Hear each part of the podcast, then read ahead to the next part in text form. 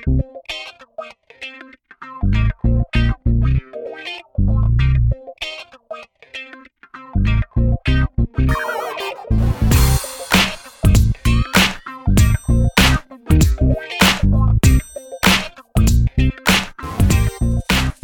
привет! С вами в эфире Дом Солнца, подкаст о веганстве и экологии. Мы говорим на темы, которые волнуют многих, но не всегда обсуждаются в широких кругах. Мы — его ведущие.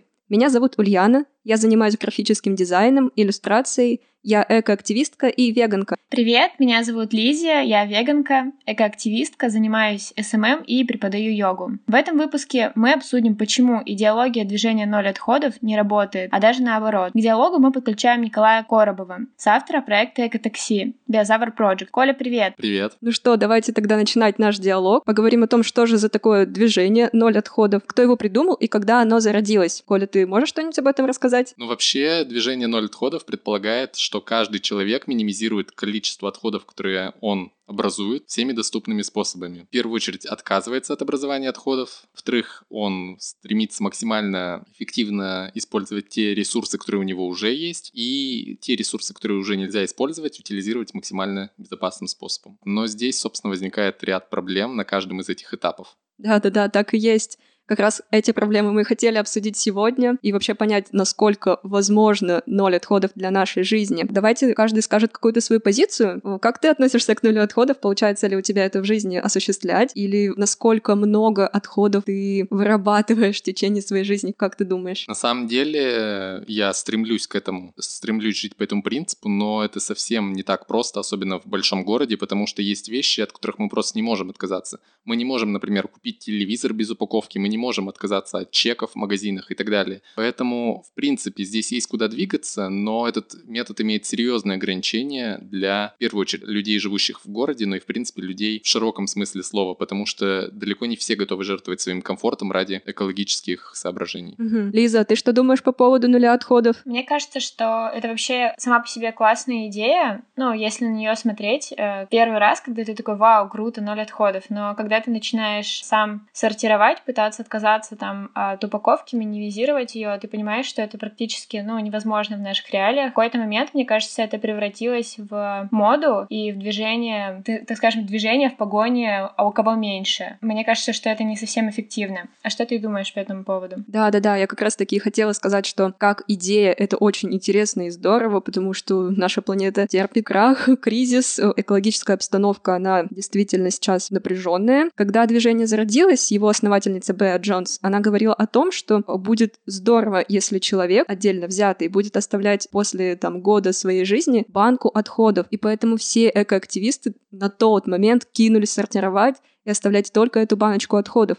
Но оттуда пошли и достаточно большие нюансы. Например, люди не учитывали те отходы, которые они оставляют в общественном пространстве, например, покушали в кафе, и они не думали о том, что да, в кафе готовят из продуктов, но от этих продуктов тоже отходы есть, как органические, так и упаковка. И это все пошло большим комом. Честно говоря, да, ноль отходов клево, но если брать бытовые отходы, это может быть, возможно, там на какой-то процент. А если учитывать системно, глобально отходы человечества в мире, да, то нет, нуля отходов в принципе невозможно. Да, мне кажется тоже, что здесь очень важно понимать, что все отходы, о которых мы говорим, вот бытовые отходы, это в общем объеме отходов меньше 5%. То есть 95% отхода, которые образуются, в принципе не учитываются большинством активистов. И это mm-hmm. отходы предприятий, отходы всякой там угольной, нефтяной промышленности, отходы производства, отходы торговых сетей и прочих. Но если мы опять же говорим про торговые сети, там еще можно как-то это mm-hmm. систематизировать, сдавать картон, пленку там и прочие упаковочные материалы,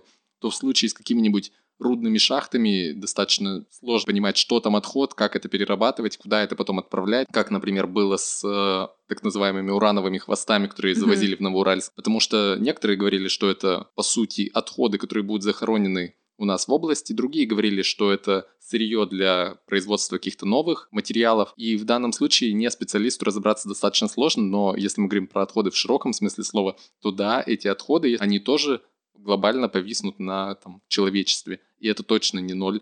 И предприятия никогда не смогут перейти на пол... Ну, не то, что никогда, но в обозримом будущем не смогут перейти на полностью замкнутый цикл, где там, как в мельнице, водичка mm-hmm. стекает вниз, и она же поднимается наверх, и, в общем, такой вот идеальный процесс. Поэтому пока что этот принцип достаточно слабо реализуем, хотя на бытовом уровне у него все-таки перспектив больше. Перспектив больше, но, как я уже изначально оговорилась, все-таки есть какие-то минусы и плюсы. Я хотела сейчас немножко сконцентрироваться на минусах, чуть-чуть кинуть негатива. Смотрите, когда у нас есть такая идея, то она должна осуществляться, да, и люди начинают думать, что они какие-то не такие, если не следуют этой идее, если изначально они хотели бы к ней примкнуть. То есть мы понимаем, что ноль отходов — это здорово, но ноль бытовых отходов, да, и мы такие, о, я сейчас начну сортировать, у меня все будет классно, я соберу меньше, чем банка в год, потом это не получается, и людей это деморализует, и это огромное давление с точки зрения вот этого движения, давление на эмоции, на психику человека.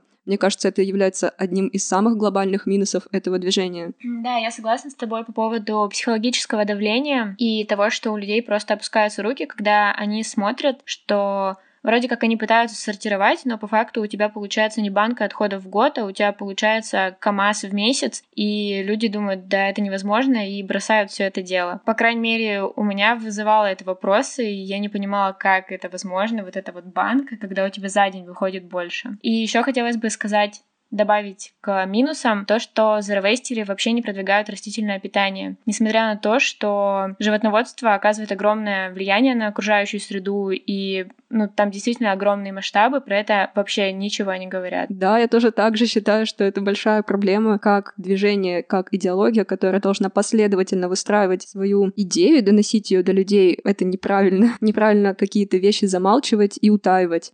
Это такой тоже достаточно большой минус. У меня был на самом деле еще вопрос к Коле. Пробовал ли ты как-нибудь вести свою жизнь ноль отходов, вот жить по этому принципу, по этой идеологии? Ну, я, в принципе, конечно, стремлюсь к этому, как я и сказал, но не могу сказать, что я сильно уж преуспел. То есть, например, в сортировке бытовых полимерных отходов все намного лучше, но, скажем, с органическими отходами, с какими-то отходами более сложных, с более сложных материалов, ну там те же влажные салфетки, какие-нибудь прочие вот подобные материалы, от которых достаточно сложно иногда отказаться. Ну, мы не говорим там просто вместо того, чтобы руки помыть, но, mm-hmm. например, если мы говорим про медицинские какие-то услуги, ты не можешь от этих материалов отказаться, тебе их некуда деть, и ты одновременно не хочешь их производить. Да. И получается действительно вот этот диссонанс, о котором мы говорили, вы говорили, что ты чувствуешь себя немножко неуверенно в том плане, что ты вроде поставил себе цель, достичь ее не можешь, но мне кажется, что здесь важный момент заключается в том, что ты должен понимать, ну и вообще, мне кажется, любой человек, который вот там, начинает сортировать отходы и так далее, мериться банками это действительно, ну, мне кажется, это проблемы роста.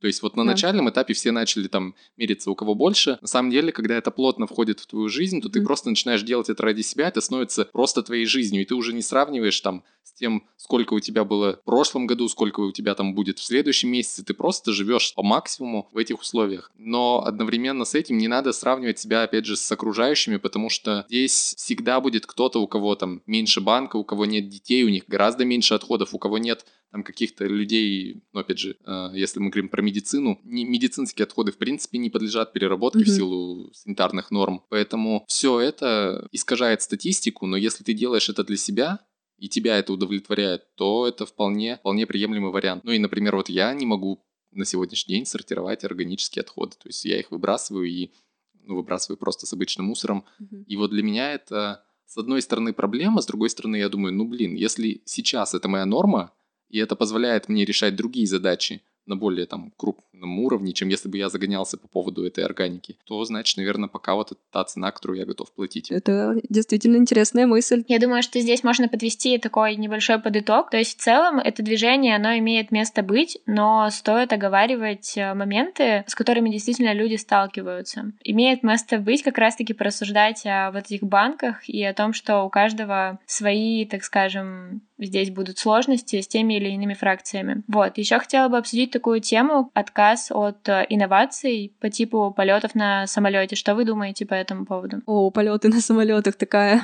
постоянно всплывающая тема. Да, действительно, когда движение вот Zero Waste только зародилось, и когда она только-только начинала быть на пике популярности, очень часто можно было услышать такое осуждение тех же экоактивистов, экологистов, что они передвигаются общественным транспортом, летают на самолетах и вообще пользуются каким-то топливом, да, там из нефти. Это сейчас звучит очень странно. Если вдуматься, то такие люди говорят о том, что нам надо вообще затормозить развитие мира, развитие человечества, остановить все передвижения, перемещения, остановить бизнес, бизнесы, да, потому что часто люди передвигаются не только попутешествовать, не только там из-за своих а, предпочтений, зачастую даже они передвигаются именно из-за работы. Здесь таким кардинальным решением, конечно, можно назвать именно изменение топлива, да, альтернативы более экологичные. Но только тогда вопрос стоит в том, когда мы к этому придем, когда мы начнем там условно ездить на Тесле вместо того, чтобы на обычных э, машинах, которые используют бензин. Здесь, мне кажется, тоже очень важно понимать, что действительно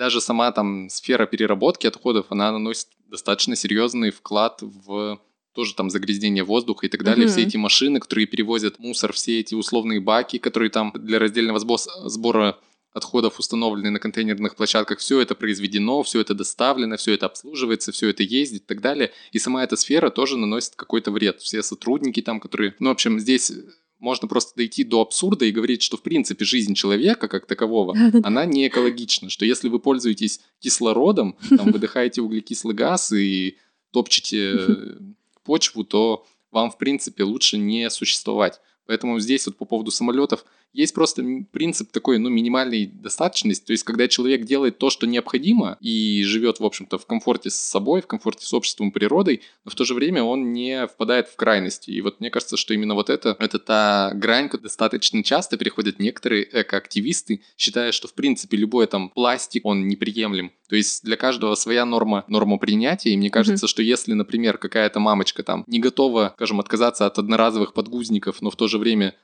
исправно сдает все остальное вторсырье, то это гораздо лучше, чем мы будем воспитывать там 10... Ну, в общем, есть же такой известный тоже известная фраза, известный принцип. Мне лучше 100 неидеальных людей в плане экологии, чем 10 идеальных. Ну да, то есть а, в целом здесь такой подыток про мой вопрос а, о полетах, вообще о каких-то инновациях в том, что все-таки это проблемы, которые на уровне государства должны решаться и решаться именно модернизацией. Коля, по твоему опыту сотрудничества с утилизаторами, возможно наладить полный цикл производства и утилизацию упаковки в России на данный момент? На самом деле здесь есть уже определенные достижения в этом плане и работают определенные государственные механизмы, там законодательные и так далее, которые стимулируют этот процесс совсем, конечно, не так эффективно, как хотелось бы, и не так быстро, и не так системно как, может быть, в некоторых других европейских странах, но все-таки у нас ситуация далеко не безнадежная и не такая плохая, как, например, была там еще 10 лет назад, и вопреки распространенному мнению, у нас там не 10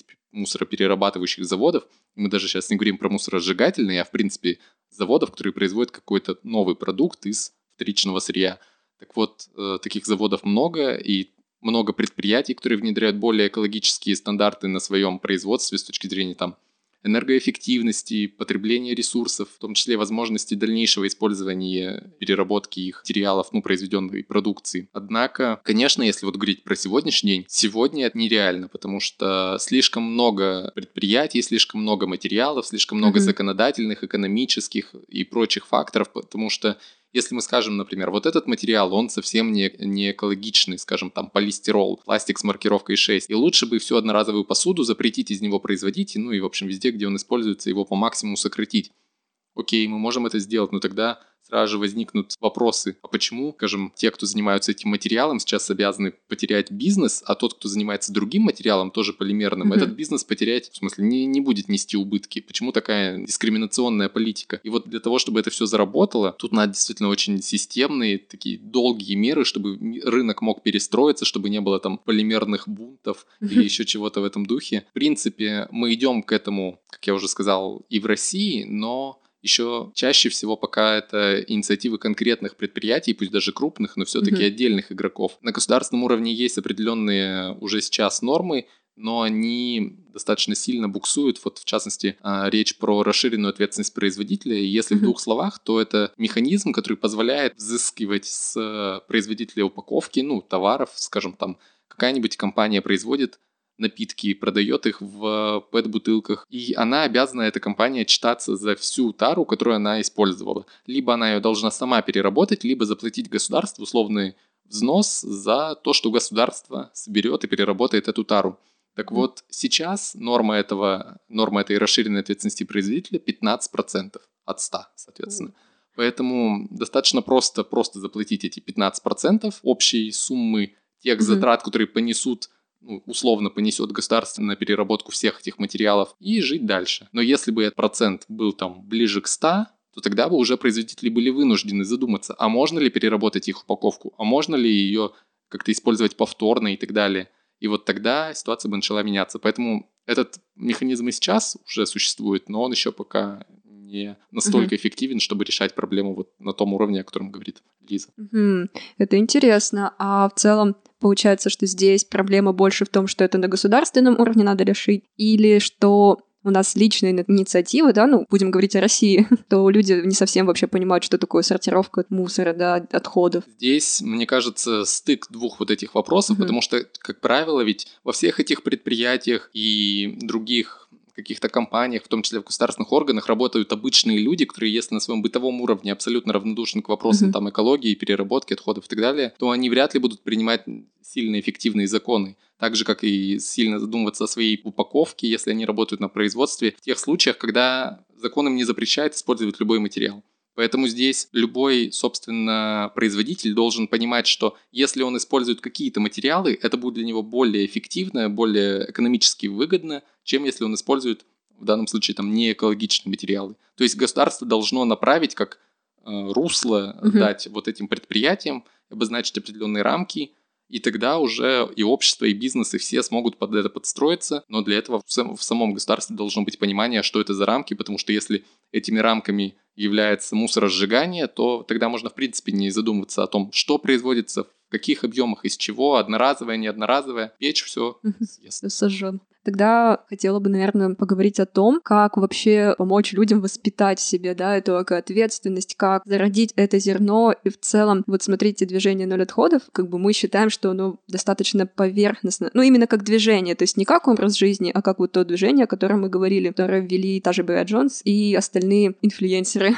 Есть противоположное ему движение, как бы противоположное, потому что они придерживаются немножко других подходов, но цель-то все таки одна. Цель помочь нашей там планете справиться со всем тем, что мы натворили. Это low impact, э, то есть это низкое влияние, если перевести на русский. Хотя, насколько я знаю, пока нет такого четкого какого-то перевода, но тем не менее, чтобы было всем понятно, о чем мы. Это движение говорит о том, что нам надо смотреть чуть-чуть дальше, чем упаковка, да, чуть дальше о том, во что обернут там ваш лаваш условно условный, или в чем вы несете э, яблоки с рынка. Мне кажется, что это достаточно логичное движение, которое помогает нам рассмотреть полный цикл такого производства, доставки, какой-то логистики дальнейшей, употребления и именно той конечной стадии, да, когда мы несем куда-то перерабатывать.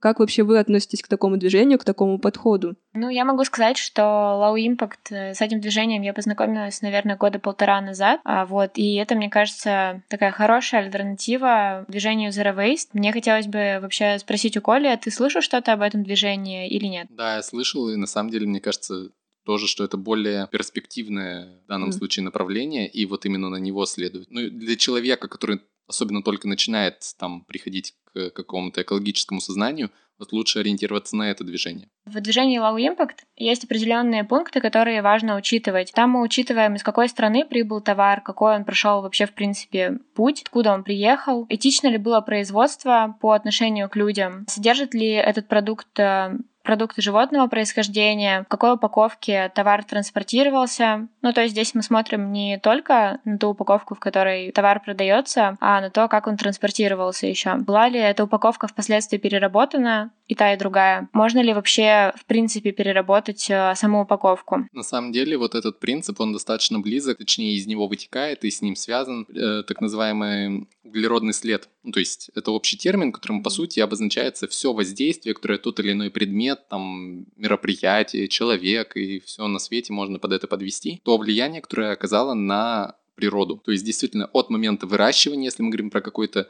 скажем, фрукт, до момента его транспортировки, упаковки, в том числе, да, вот транспортировки, упаковки при транспорте. Mm-hmm. В общем, все влияние, которое оказалось, в том числе, например, перелет самолета, если это продукт там из другой дальней страны, потом, как он транспортировался здесь до места продажи, и то, как действительно впоследствии был он там употреблен, и что осталось, куда то, что осталось, отправилось там в компост или куда-то еще.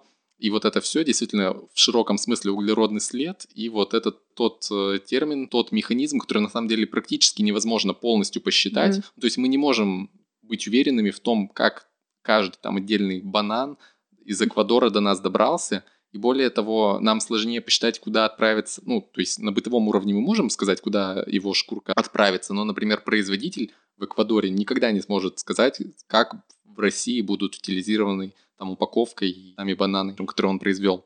Поэтому, в принципе, это то, на что надо обращать внимание. Действительно, очень часто уходит за рамки вот эм, взгляда людей, потому что даже мне, например, люди сдают вторсырье, и они считают многие, ну, то есть mm-hmm. я вижу это просто по морфологии отходов, что, например, если они сдают пластик на переработку, то можно смело брать одноразовые пакеты и там и мешки майки в магазинах, потому что потом все это принимается в переработку. То есть никакой проблемы нет, можно потреблять дальше. я в силу своих сил вечно пытаюсь говорить, что то, что что-то переработано, это еще далеко не значит, что проблемы нет. Более того, если мы говорим про переработку, например, то, как правило, она в России, во всяком случае, работает по принципу даунсайклинга, то есть mm-hmm. любой материал, ну, в 90% случаев теряет свои свойства. Второй, третий раз его переработать уже крайне сложно. Есть определенные исключения, стекло и картон с бумагой, но даже они мало не намного больше перерабатываются в России, не намного больше количество раз. Поэтому здесь действительно надо понимать, что вот по максимуму сокращать то влияние, которое мы оказываем на природу, но, мне опять же кажется, без фанатизма. То есть, ну, если ты хочешь какой-то там фрукт, который не, не растет в наших широтах, ну, ты можешь его себе позволить, если при этом ты будешь дальше решать какие-то другие задачи, которые также важны для мира. Ну да, то есть действовать более мягко и логично, мне кажется, это действительно хороший выход, действительно хорошее поведение. Смотрите, еще Low Impact как раз-таки не наносит такое моральное давление на людей, то есть в него влиться легче, проще мы делаем все по своим возможностям, по своим способностям. Также такой подход учитывает тех людей, которым ну, физически как-то вот невозможно да, заниматься какой-либо сортировкой. У нас не во всех городах есть пункты приема. У нас очень даже, ну, в России много деревень, где там, в принципе, даже макулатуру сдать некуда. У людей не всегда есть возможность куда-то вывести я сталкивалась с тем, что люди очень сильно хотят э, сортировать как-то, то есть даже а, элементарную вот макулатуру, о которой я говорила, или стекло. Но в городе просто нет возможности никуда это сдать. Править тоже, ну, надо собрать достаточно большую партию, там от тонны, допустим. А люди тогда немножко демотивируются, это очень сильно на них воздействует, как, как будто бы они плохие, да, как будто мы, мы ничего не можем предпринять. Это тоже влияет на их моральное здоровье. Поэтому я все таки за мягкий, гладкий подход подход к, вообще к жизни, в принципе, к, ко всем таким мыслям. И еще тут такой же момент, который я хотела с вами обсудить. Мы часто видим в магазинах готовые продукты. И вот экоактивисты, которые за супер zero waste топят за то, чтобы в принципе их не покупать, ну, о чем я говорю? Да, понятно, что есть всякие салатики там или картошечки, а есть упакованные овощи, которые уже отваренные и порезанные. Достаточно часто я сталкивалась с тем, что таких людей просто, я не знаю, смешивают с грязью, то, что вы покупаете то, что можно сделать самим. Как вы думаете, это вообще адекватно?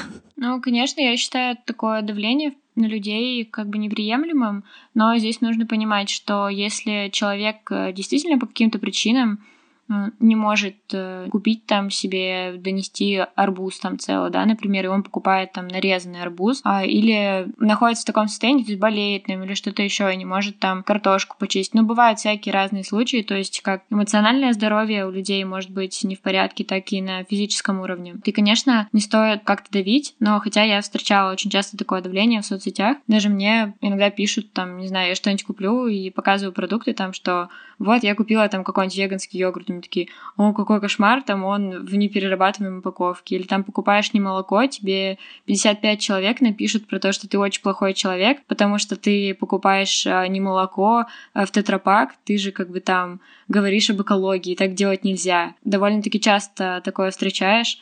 Мне кажется, что это неадекватно, и люди, которые а, занимаются таким экопросвещением, здорово, если все будут э, обговаривать это. А что ты думаешь, Коля, по этому поводу? Я согласен с тем, что это не очень адекватное поведение, потому что мне кажется, что действительно разные есть способы. И, в принципе, если я, например, люблю там какой-то продукт или какой-то предмет, или, скажем, я лично не курю, но есть люди, которые курят, и мы знаем, что да, те же пачки из-под сигарет, сами окурки и вот многое очень в этой отрасли не перерабатывается в силу разных причин. Ну, в силу материала, в силу там особенностей, скажем, фильтры от сигарет — это отдельная категория, ну и так далее. В общем, это тоже отход, который стопроцентно пойдет на полигон там или на сжигание и так далее. Тем не менее, люди Я не оправдываю тех, кто курит, но если для кого-то это необходимость, то говорить ему, что ты не имеешь права это делать, хотя это абсолютно разрешено, ну, там, с оговорками про здоровье, но мы говорим про продажу в плане экологии. Если это не запрещено, если это мне доставляет удовольствие, почему я должен от этого отказываться? Просто потому, что кто-то там не может э, настроить систему, скажем, раздельного сбора этих отходов, либо их переработки. И я не совершаю как человек в данный момент ничего противоправного, но на меня почему-то гонят, что я там как-то не так живу. Мне кажется, что вот это не, неправильная позиция, и в конце концов она вызывает только отторжение, и человек говорит, слушай, вроде занимайся своим делом, я буду заниматься своим. Поэтому здесь важно обращать на это внимание, но, скажем так, высказывать свое мнение только в тот момент и тем людям, которые способны в этот момент его воспринять. Потому что все мы понимаем, я думаю, и часто сталкивались с ситуациями, что если без нажима, без какого-то давления, без агрессии, без поучений, нравоучений сказать человеку какую-то мысль в правильный момент, угу. то она гораздо больше принесет пользы, чем если каждый раз ему говорить, вот опять ты купил там неперерабатываемой упаковке что-то или, в принципе, не очень полезный продукт. Или там кто-то кто ест фастфуд, кто-то, опять же, курит, употребляет алкоголь, прочее. Можно тут список продолжать достаточно долго. Всегда найдется человек, которого ездит на автомобиле, в конце концов. Всегда найдется человек, которому это не нравится, который считает это неприемлемым, но здесь надо оставаться, опять же, в рамках какой-то адекватности. И, и мне кажется, что, в принципе, мы вот та тема, которую мы обсуждаем, но она достаточно узкая такая. То есть угу. сколько людей вообще в России, в частности в Екатеринбурге, как в достаточно большом городе, задумываются о вот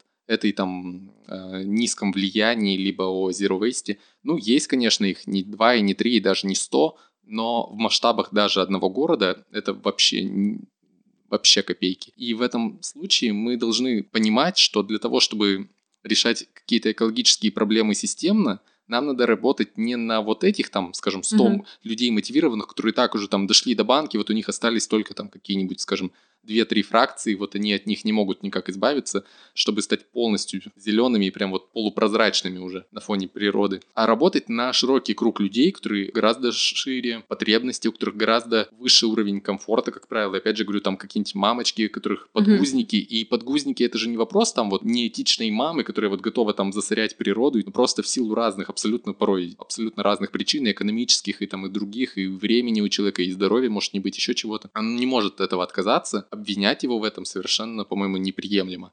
Другое дело, что государство, опять mm-hmm. же, в этом, ну и государство, там общество вот в таком широком смысле должно, как я уже сказал раньше, направить и компании, и людей в какое-то определенное русло, что, например, если мы запрещаем там использование одноразового пластика на законодательном уровне, то те же предприятия, те же какие-то там службы доставки и прочие вещи, они вынуждены будут подстроиться под это. И тогда у той же мамочки мы не будем ее там поучать, и мы не будем ей запрещать и бить по рукам, но там, где нет возможности mm-hmm. нарушить, грубо говоря, и там сделать что-то неправильное, там и не возникает проблем с этим.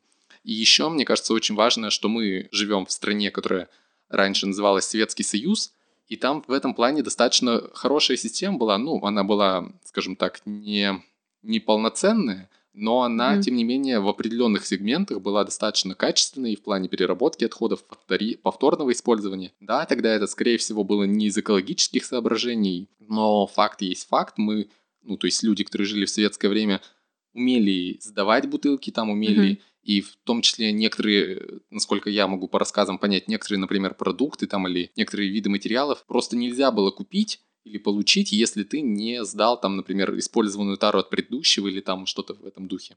То есть это был действительно такой, с одной стороны, поучительный и просветительский момент, ну то есть вот вроде э, относитесь э, к этому с вниманием. С другой стороны, у тебя просто не было возможности этого избежать, поэтому хочешь, не хочешь, будешь эти бутылки mm-hmm. сдавать, если хочешь купить новое там молоко, молоко в смысле в бутылке, либо мне рассказывали историю, я не знаю, сколько это точно так и было, но якобы в каком-то российском городе, вот уже в 90-е годы, ну, в конце 80-х, появилась Пепси. Для того, чтобы купить Пепси в стекле, нужно mm-hmm. было обязательно сдать бутылку из-под, ну, выпитую, в общем, бутылку Пепси.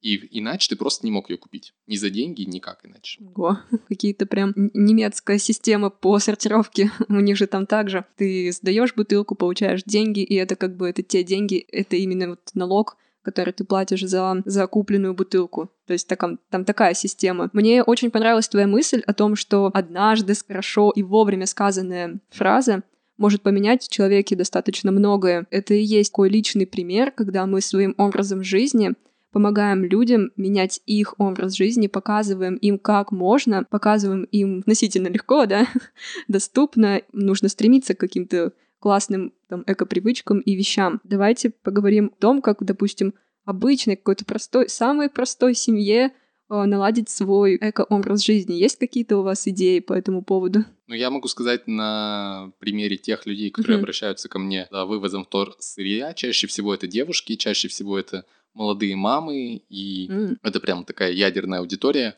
Поэтому мне кажется, что это связанные вещи, потому что как только человек начинает воспитывать маленького человека, он начинает задуматься о том, что тот ест, там, чем тот дышит и так далее. И постепенно, там, может, не на первом, не на втором и не на третьем круге, но все-таки приходит к выводу о том, что мы, собственно, что нас окружает, чем мы там дышим, что мы пьем, что мы едим, во что это упаковано, mm-hmm. куда это все дальше отправляется. Ну и, в общем, вот этот клубок, который начинает раскручиваться чаще именно вот среди уже людей маленькими детьми. Есть, конечно, и другие категории людей, но вот это самое массовое. Так вот, самый частый пример, который я могу так привести, это то, что мама, например, начинает там сортировать mm-hmm. какие-то баночки из-под детского питания, там еще что-то.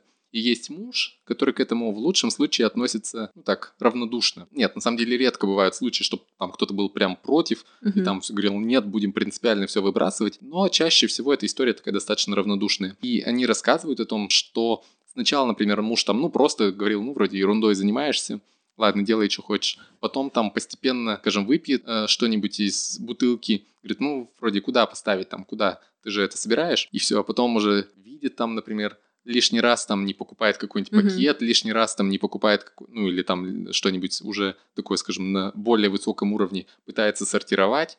И вот это как раз тот э, принцип, который очень часто, мне кажется, и работает. Собственно, он и в моей жизни всегда работал, когда ты никого не учишь, но если ты вот из месяца в месяц, там, из года в год делаешь какое-то дело, то волей-неволей люди, которые тебя окружают, начинают к этому как-то... Ну, во всяком случае, они восприним... начинают воспринимать это как вариант нормы, и это уже не выглядит как какой-то там, ну, вот есть один городской сумасшедший. Это выглядит как просто, ну вот я все выбрасываю. Uh-huh. А вот человек ничего не выбрасывает. Ну вот я могу, значит, немножко там что-то тоже не выбрасывать. Uh-huh. Вот у меня, кстати, есть на эту тему одна маленькая история. У меня есть товарищ, который абсолютно, в общем-то, к этой теме равнодушен, всей экологической. Тем не менее, мы с ним хорошо общаемся, и, мы, и он знает и видит, чем я занимаюсь. Uh-huh. И вот он в какой-то момент рассказал мне о том, что он купил на 2000 рублей одноразовых контейнеров пластиковых oh. для того, чтобы ходить с ними на собственно, на работу и каждый день их выкидывать. Ну, то есть на 2000 мы понимаем, это достаточно много контейнеров. Это очень много, да. И что мне на это сказать? Ну, типа, я не буду с тобой общаться, ну, это, мне кажется, как-то глупо. И в то же время, конечно, сказать, что я там, типа, сказала, ну, нормально, каждый выбирает то, что ему комфортно. Ну, тоже нет. Но, тем не менее, выбора у меня не было. Я просто принял это к сведению. И потом, там, как бы эта тема уже ушла, много месяцев прошло, и раз он мне сообщает о том, что у него на балконе там есть какие-то бутылки, банки, картон, в общем, вот надо все это вывести, приехать. И mm-hmm. продолжается сейчас все в таком формате, что да, он использует эти контейнеры, он их выбрасывает на работе каждый день, но дома стекло, металл, картон и бумагу он сортирует, и я понимаю, что Типа, ну, контейнеры бы он эти и так, и так выбрасывал. Но mm-hmm. за счет того, что он знает меня, видит, чем я занимаюсь, и мы с ним не обсуждаем эту тему, но все-таки это витает в воздухе. Остальной какой-то, там, остальные типы отходов он уже как-то дома сортирует. И я так думаю, что со временем, там, с годами, он, может быть, уже не будет покупать новую Контейнер. партию контейнеров, да, а как-то придет к этому, опять же, вот как определенный там уровень последовательности, просветления и так далее. Я бы мог, грубо говоря, с ним поссориться в тот момент, сказать, дурак, так жить нельзя, но тогда бы он не сортировал ничего. А тут все-таки постепенно, постепенно вода камень точит. Но образовываем людей личным примером, да. Я также могу рассказать примерно подобную историю. А, я живу со своими друзьями, мы снимаем квартиру, и э, среди нас, то есть вот я и моя соседка, мы были такими за РСО, надо все разделять, надо там относить это все на акциях, да. Ее молодой человек был сначала не особо причастен к этому, он вообще просто складировал все в одну кучу куда-то, говорил, девочки, вы сами там разберетесь, вы сами там все сделаете. И буквально через два месяца где-то он уже сам и мыл все эти контейнеры, все эти обертки, раскладывал все по а, нашей системе, да, там по нашим контейнерам, где мы их складируем, мягкий пластик, где твердый и так далее. Потом ее мама, ну, мама моей подруги начала подключаться к этой теме, и она тоже интересовалась. Вот, мол, а как, а почему вы там покупаете все не в одноразовых э, пластиковых пакетах? Уже перестала приносить какие-то угощения, если она приносила что-то в одноразовом, приносила это все вот в многоразовой штуке. И она-то узнала это от своей дочки. И мама потом среди своих друзей это начала рассказывать. Да, они, конечно, не живут там по принципу э, Zero Waste и Low Impact, но они какие-то эко-привычки вводят, и это уже классно, уже здорово и уже хорошо. В принципе, мои родители также от меня это все слышат и такие, ой, ну у нас, ну у нас нет акций, нам некуда относить, у нас даже некуда относить там макулатуру. Но э, я пробила там кое-какую информацию, нашла, куда они могут это относить, сказала им, и они уже это делают. Вот, пожалуйста, элементарная магия. И самое главное, что люди на этом этапе еще могут понимать, что окей, мне некуда относить, но я могу хотя бы не производить новое, в том плане, что не покупать там те же одноразовые вещи, одноразовые пакеты все в этом духе. То есть, типа, да, у меня остается мусорное ведро, но туда все равно попадает меньше отходов, потому что я меньше паю. Да, без, да. без ограничения своих там, привычек и уровня комфорта. Да, интересные у вас такие истории. Я могу сказать на своем опыте, что, ну, первое — это то, что вы уже, в принципе, проговорили, показывать своим примером. И второе, наверное, это быть открытым для человека, если ему нужна будет помощь. Ну, то есть, если ты видишь, что к тебе обращаются за помощью в том, как сортировать и что вообще делать, то как бы всегда помоги, и у человека появится мотивация там еще больше. Ну и в основном, не знаю, типа как-то классно на это отреагировать, типа вау, круто, там ты молодец, ты начал сортировать. Вот, у меня есть э, хорошая история и плохая. Хорошая история, как ни странно, связана с большим количеством людей. Это было на примере общежития. Я жила в общежитии в студенческом 5 лет. За несколько лет моей сортировки у нас подключился чуть ли не весь этаж. При этом я не ходила, никого не заставляла сортировать. Все начиналось с того, что люди либо как-то через соцсети соцсети узнавали о том, что я этим занимаюсь, либо просто приходили, там стучались такие, вот у меня есть вот это, вот это, там куда это можно отвезти, отнести, вот. И к моему выселению мы там уже просто отгружали машинами это все. Это здорово, и они все еще иногда продолжают писать. И есть, ну, не очень хороший пример, так скажем, не очень удачный. Я пытаюсь с этим что-то сделать, но вот сейчас я нахожусь дома у своих родных, и как бы они не то, что даже не хотят сортировать, я пытаюсь отвоевать там какие-нибудь отходы по типу прячу банки пластиковые, сминаю их, мою, прячу за холодильник, прихожу домой, и их нет. И мне говорят, так их выкинули. И, в смысле, это так происходит постоянно. Я пытаюсь там прятать органику, прятать пластик, хотя бы что-то, что я знаю, куда отнести, и мне как бы не позволяют даже этого делать. И иногда у меня получается что-то отвести с собой, но это просто очень мало, и я прям грущу из-за этого. Вот, собственно, такая история. Но это, опять же, как раз история про то, как постепенно, без нравоучений, там, без скандалов и так далее, показывать своим образом жизни, собственно, как можно иначе, и мне кажется, что именно это всегда и работает. А по поводу твоего первой истории, по поводу общежития, я, в общем, благодарен тебе за твою такую, скажем, просветительскую работу, потому что действительно общежитие продолжает уже и без твоего там проживания сдавать отходы, догадайся, кому? Мне.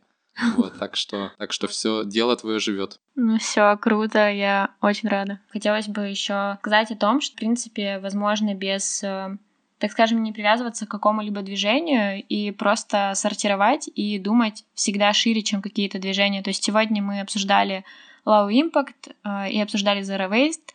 Э, сто процентов найдутся люди, которым не нравится там Low Impact, и они считают, что Zero Waste лучше. Э, если я правильно поняла всех в нашем диалоге, то здесь все больше за Low Impact. И в целом хочется сказать о том, что неважно, там, придерживаетесь ли вы каком-то движении там э, циклов переработки или нет. Важно то, что вы делаете, и смотреть шире всегда на все, что вы делаете, и на переработку, и на любые ваши действия. Да, это действительно правильная мысль. Это то, о чем мы хотели и поговорить, и то, к чему мы хотели подвести. Мне кажется, что здесь тоже вот можно закончить таким тезисом про то, что важна осознанность в любых действиях. То есть, если ты подходишь с позиции осознанности к там, раздельному сбору отходов, к минимизации отходов, вообще к любому процессу, если ты, опять же, хочешь там купить какой-то экзотический фрукт, да, он имеет большой углеродный след, но это для тебя важно, и ты осознанно понимаешь, что он нанес какой-то вред природе, окей, ты можешь его купить. Но если ты просто делаешь что-то на автомате, то вот это самая негативная черта. То есть окей, если кому-то нужен пакет, покупайте пакет, но делайте это осознанно и несите ответственность скажем так, за свои поступки. Да, всегда, прежде чем что-то сделать, думаем, да, я, у меня выпала фраза из головы, то есть подходите ко всему осознанно, и ты ее сказал. Это очень круто. Мне кажется, что мы сегодня уже достаточно обсудили и будем заканчивать. Спасибо нашим слушателям за то, что были с нами, остаетесь. В эфире был подкаст Дом Солнца. Не забывайте оставлять комментарии, а можете писать туда темы, какие вы хотите, чтобы мы еще осветили, и мы будем рады вашим лайкам и репостам. Мы есть сейчас на всех доступных платформах. Это Яндекс Музыка, Apple Podcast, SoundCloud, ВКонтакте ВКонтакте. Оставайтесь с нами и до новых встреч. Пока. Пока-пока.